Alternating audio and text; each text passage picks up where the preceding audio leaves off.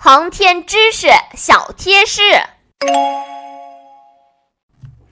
小朋友们，在今天的故事最后，小达和星妹终于见识了中性浮力水槽的真实用途。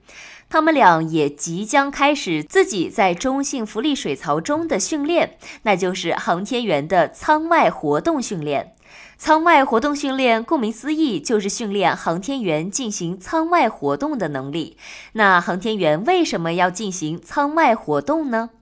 舱外活动其实还有一个小朋友们更加熟悉的名字，叫做太空行走，是载人航天的一项关键技术，是载人航天工程安装大型设备、释放卫星、检查和维修航天器的重要手段。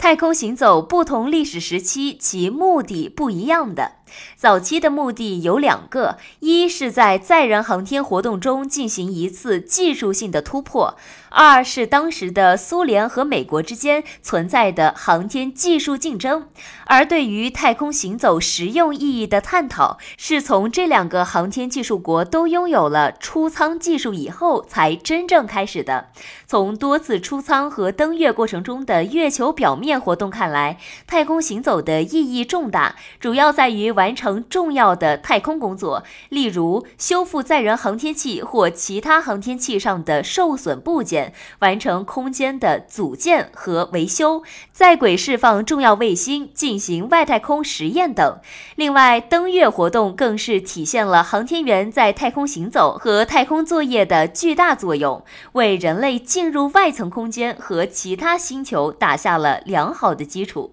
所以，太空漫步可不是想象的那么简单哦。这么重要的一项训练，小达和星妹又将完成的怎么样呢？关注故事，点击订阅，我们下集再见。